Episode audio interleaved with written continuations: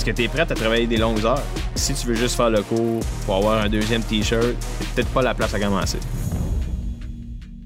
Salut, ici Capitaine Adam Horton du balado de l'armée canadienne. Le sujet de notre balado aujourd'hui, c'est les plongeurs de combat, qui est une spécialité sous les ingénieurs de combat. Avec moi aujourd'hui, j'ai le caporal Yves Ouellette de l'École du génie militaire des Forces canadiennes, puis il va nous parler un petit peu de ses expériences comme plongeur. Bienvenue au balado. Euh, merci, merci. Donc, pour que les gens puissent savoir un peu plus qui vous êtes, est-ce que vous pouvez juste nous donner un aperçu de votre carrière, vite fait? OK. Euh, dans le fond, je me suis enrôlé en Ontario, North Bay. Mon petit village, euh, il n'y avait pas de centre de recrutement, fait que euh, c'est par l'Ontario que j'ai passé. J'ai arrivé là, il a fallu que j'aie la permission de mes parents pour signer. J'avais signé à 17 ans. Je suis pas rentré avant 18 ans. Comme pas mal tous les autres soldats, j'ai passé au travail de Saint-Jean chez Richelieu. je suis arrivé à Saint-Jean en 2011, en mois de mars, je pense. Je me souviens plus de faire un bout. Après ça, j'ai fait Saint-Jean. Euh, trois mois. Après ça, je suis parti QS à Gagetown et mon cours d'ingénieur à Gagetown. Euh, une fois que je suis parti de Gagetown, je m'ai fait poster à Valcartier, 5e RGC, 5e régiment de génie de combat. Et c'est là que j'ai poigné à la piqûre. Euh, j'ai découvert pas mal plus le métier de plongeur de combat. J'ai fait la sélection parti, je suis arrivé à Gagetown, j'ai fait l'introduction du cours de plongeur de combat. Après ça, j'étais allé à Halifax, j'ai fait six semaines environ. Après ça, je suis revenu à Gagetown, fini le, dernier bout du cours. Ça a été pas mal ça, euh, ma carrière en tant qu'ingénieur de combat, je dirais. Ça, ça a été pas mal vite. Ça a été comme un gros bout où ce qu'on est comme parti, puis c'était un cours après cours après cours. Puis finalement, je me suis ramassé dans une spécialisation euh, plongeur de combat, je dirais. En parlant de ça, je pense, euh, avant qu'on rentre peut-être un peu plus dans qu'est-ce que c'est des plongeurs de combat, c'est quoi le rôle des ingénieurs? Parlez-nous un peu de ça. OK, un ingénieur de combat, là, c'est un peu comme l'infanterie. Euh, justement, on supporte beaucoup l'infanterie, quand ça vient euh, de temps de travailler sur le terrain, empêcher l'ennemi de se déplacer, puis aussi aider nos forces amies à se déplacer sur un terrain, que ce soit de diminuer euh, de faire des ponts, que ça sert même de construire des camps. Puis aussi, tout ça, ben, l'inverse, OK? Euh, brécher des, euh, des, champs de mines ennemis, détruire des camps ennemis, que ce soit en utilisant de l'explosif ou des machines, OK, mais mécaniquement. C'est un soldat, un soldat, premièrement, fantassin, d'être capable de construire des obstacles puis de dénier des obstacles ennemis. Fait comment est-ce que ça se traduit à les plongeurs de combat? Comment ça, c'est ces ingénieurs qui travaillent euh, comme plongeurs de combat? Les plongeurs de combat sont arrivés d'environ des années 1960 euh, quand l'arrivée des véhicules amphibies ont commencé à traverser des rivières. Fait que toutes les tâches de pontage traversent des rivières en véhicule. Euh, il y avait besoin d'un moyen d'être capable d'aller chercher le véhicule ou d'être capable de faire des tâches de reconnaissance pour des ponts avoir un moyen pour que les ingénieurs soient capables de faire, c'est, la collecte d'informations. C'est là qu'ils ont inventé le, métier de plongeur de combat dans le métier d'ingénieur parce que justement, c'était les ingénieurs qui aidaient à traverser un, obstacle comme une rivière ou euh, d'être capable de transporter euh, des véhicules l'autre côté d'un lac en utilisant euh, des, des rafts. Puis avec le temps, ben le métier s'est fait rajouter des tâches. Fait que les tâches de reconnaissance justement à partir de l'eau, les tâches pour euh, brécher euh, des plages pour qu'il y ait justement un débarquement avec des bateaux. Fait s'il y aurait des mines euh, sur les plages, des obstacles sur les plages, il y avait besoin d'un moyen d'envoyer des plongeurs justement pour brécher ces obstacles-là. Que les ingénieurs, c'était déjà du monde qui était qualifié dans des avec l'explosif, dans les brèches mais c'est une tâche qui a été rajoutée au, euh, à la spécialisation de plongeur de combat. C'est avec les années, les tâches ont commencé à rajouter. Puis même encore comme c'est là, sont en train de changer euh, un peu la doctrine de la spécialisation de plongeur de combat. Comment ça? Comme euh, qu'est-ce qui change en ce moment? comme c'est là, il, y a une grosse discussion sur le tactique. Il y a une école de pensée qui dit que le métier de plongeur de combat devrait plus être axé sur le métier d'ingénieur en tant que tel, euh, métier euh, ingénieur de combat, mais avec dans le monde de l'eau. Il y en a qui ont une pensée d'école que, OK, ben, on devrait garder le tactique aussi pour être capable de supporter, euh, mettons, l'infanterie, ces, ces métiers-là, comme des styles de reconnaissance amphibie, Il y en a qui, disent Ah non, on devrait laisser ça à l'infanterie. Ah non, on devrait garder ça. Comme c'est là, il y a une discussion qui se fait là-dessus. Il y a des doctrines qui se font réécrire à ce sujet-là. Si on garde vraiment la capacité de faire le tactique ou on reste métier d'ingénieur dans le monde euh, plongé. Je peux pas trop parler à ce sujet-là parce que je fais pas partie de ça, mais je travaille à l'école comme c'est là, puis c'est là qu'ils sont en train de le faire c'est des discussions que les gens y ont, là, puis certainement même. Ouais. Ben, c'est, c'est total le, cas. Hein. Des fois, on a des discussions philosophiques sur qui devrait faire quoi, puis comme qu'est-ce qui reste dans certaines spécialités. Fait que. Exact. C'est, sûr que ça prendrait place à une école aussi. fait que je peux le sympathiser. Oui. Quelle sorte d'aptitude est-ce que on recherche dans le contexte d'un plongeur de combat? Euh, une bonne résilience, je dirais. Être capable de travailler tout seul et être capable de travailler en équipe être polyvalent dans les deux. Parce que quand tu travailles en dessous de l'eau, des fois, tu vas être seul ou des fois, tu vas être juste avec quelqu'un. Et il n'y a pas moyen de se parler, right? c'est souvent avec des signes, puis on s'entend. C'est pour ça les deux.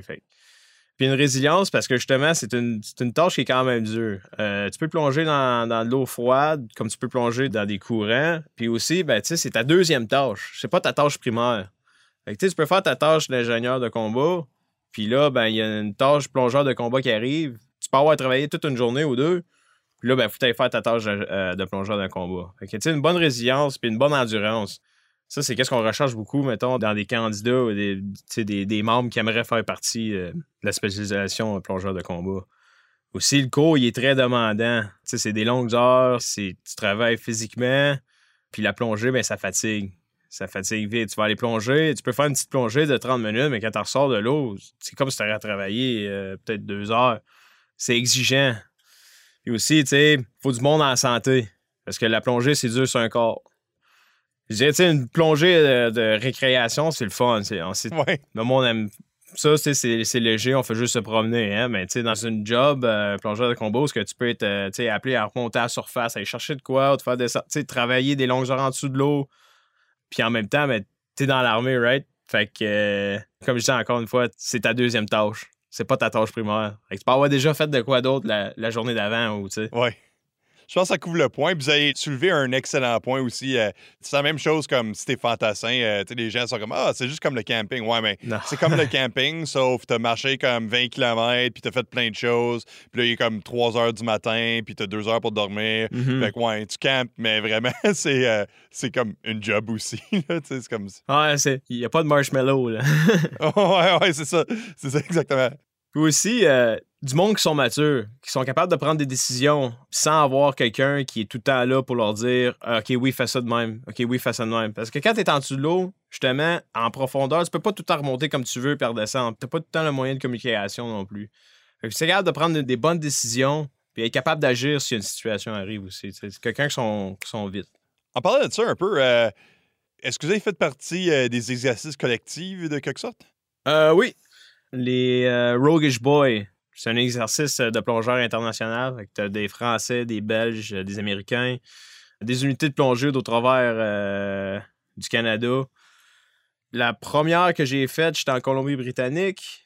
Et la deuxième que j'ai faite, c'était l'hiver. c'était ici à Gagetown. Puis à chaque année, c'est un différent contexte. Une année, ça peut être, euh, eux autres appellent le tooling. Fait que c'est tout travailler en dessous l'eau avec des outils, les outils ingénieurs dans le fond. Euh, il y a une année que ça va être le tactique. Il y a une année, justement, c'est plonger sous glace. Comme la dernière que j'ai faite, c'était plonger sous glace. C'est ça, on s'échange des façons de travailler. Hein, quand on travaille avec les Français, eux autres sont beaucoup axés sur le tactique, justement, euh, les plongeurs français. Ben, en tout cas, ceux-là qu'on a travaillé avec, c'est les plongeurs ingénieurs de combat. Puis eux autres sont beaucoup euh, axés sur le tactique. Quand ils travaillaient avec nous autres, ils échangeaient beaucoup de, façon OK, ah, vous faites pas mal de les deux. On n'est pas concentré sur une affaire. Euh, les Belges sont un peu comme les Français aussi. Ils sont beaucoup axés sur la tactique. Ouais, c'est pas mal ça. On travaille, euh, travaille pas mal avec pas mal toutes les équipes euh, de plongée. Puis, en parlant de comme les exercices puis vos expériences avec peut-être les autres nations, qu'est-ce que ça a l'air un déploiement pour un plongeur de combat? Moi, personnellement, j'ai jamais fait de déploiement en tant que plongeur de combat. Je dirais, vu que c'est ta deuxième tâche, euh, mettons, pour les inondations, euh, les inondations qu'il y a eu à Québec, ils ont fait des inspections sur des, euh, des barrages qu'ils ont fait, des barrages de sacs de sable, checker l'intégrité. C'est beaucoup des affaires de même aussi que ça peut être la récupération encore une fois. J'ai jamais fait ça personnellement. Je n'étais pas qualifié plongeur encore quand il y a eu les inondations à Québec. Justement, c'est après les inondations que je suis allé faire ma sélection de plongeurs. Qu'est-ce qui vous a attiré à, la sélection de plongeurs d'aller dans ce domaine-là? Ben, j'avais beaucoup de mes amis qui étaient euh, déjà plongeurs de combat. Quand j'étais euh, dans les escadrons mécanisés, euh, je voulais aller ingénieur léger, dans le fond, dans l'escadron démonté. Puis, tu avais besoin d'une qualification, soit que ça soit para ou plongeur de combat. C'est ça. Je suis allé. T'as fait les deux. Ouais, j'ai fait, c'est ça. J'allais faire mon para. Là, j'ai eu le pied dans la porte. Puis une fois rendu là, ben c'était ça. Euh, je voulais juste le faire. Je voulais le challenge. Euh, je voulais une différente euh, opportunité de faire des choses différentes. J'avais touché avec les autres affaires d'un heure. Puis là, ben, je me disais que je veux faire de quoi différent. Je veux, je veux un nouveau défi je veux un sentiment d'appartenance à, un, deux, un genre de deuxième sentiment d'appartenance, faire partie d'une autre équipe à l'intérieur d'une organisation. Je ne vais pas finir ma carrière puis me dire bon ben je voulais le faire mais je l'ai jamais fait. Je voulais juste c'est le fait que mes amis l'ont fait, je suis bien je bien le moi aussi. c'est bon. Fait c'est quoi la différence entre euh, les plongeurs euh, dans un contexte euh, génie de combat versus peut-être la marine, du côté de la marine, comme pourquoi c'est différent? L'uniforme, premièrement. Euh, bon point. Dans le fond, la marine, ils ont plusieurs sortes de plongeurs. Euh, ils ont leur clearance diver, ils ont leur ship team diver, leur port inspection diver. Il y a des clearance divers, ils sont beaucoup axés sur euh, le déminage des mines marines. Les ship team divers, encore, c'est des plongeurs qui vont faire, mettons, les inspections de la, coque du bateau. tu as des plongeurs qui sont des ports qui vont faire les inspections des ports c'est aussi c'est une deuxième tâche. C'est une tâche de sport, un peu comme la, note. C'est juste que nous autres, justement, c'est le, fait qu'on faisait du tactique, euh, qu'on utilisait de l'explosif qui nous différenciait un peu des plongeurs de la marine. Par contre, euh, les plongeurs, euh, les clearance divers, eux aussi, ils touchent à, l'explosif. la seule différence entre eux et nous, c'est que nous, on ne peut pas faire du déminage de mines sous-marines. Euh, on peut pas faire du déminage de mine. Pour moi, je suis pas qualifié euh, EOD. Euh, je peux pas déminer aucune bombe, aucune mine. je peux faire exploser des mines, mettons, qui sont sur une plage, une berge. Des fois, on des mines, que ce soit anti-personnel ou genre anti, anti-beach. Mettons, c'est, peut pas que les bateaux s'accossent. Il y aura des mines qui sont semi-submergeables. Dans le fond, nous autres, ce serait de, justement, qu'on est capable de brécher cet obstacle-là. Mais une fois que ça devient en profondeur des mines euh, anti-sous-marines, c'est plus notre mandat à nous. Là, c'est rendu euh, les clearance divers. Tandis que les ship team divers, les port inspection divers, eux autres, ils touchent à rien de ça. Qu'est-ce que vous direz à quelqu'un qui serait peut-être intéressé? Euh, peut-être il regarde, sont déjà des ingénieurs de combat ou, ou il essaie de se décider. Qu'est-ce que vous direz à quelqu'un qui s'intéresse? ton médical, est à jour? Ton médical est à jour, ton data est à jour? Quelqu'un qui est à jour, de vrai, là, ça, prend quelqu'un qui est à jour sur ses affaires. Parce que quand le processus commence, la machine elle roule, puis tu peux manquer ton cours juste parce que ton médical n'est pas à jour. Ou que justement, tu, manques un appointment. je dirais, je dirais, ton médical est à jour, sinon, ben, commence à checker tes affaires. Deuxièmement, tu sais, t'es-tu à l'aise dans l'eau ou pas? Si t'es pas à l'aise, c'est correct. Mon beau-père, c'est un ancien euh, plongeur de combat. Shout out Bruce Doucette.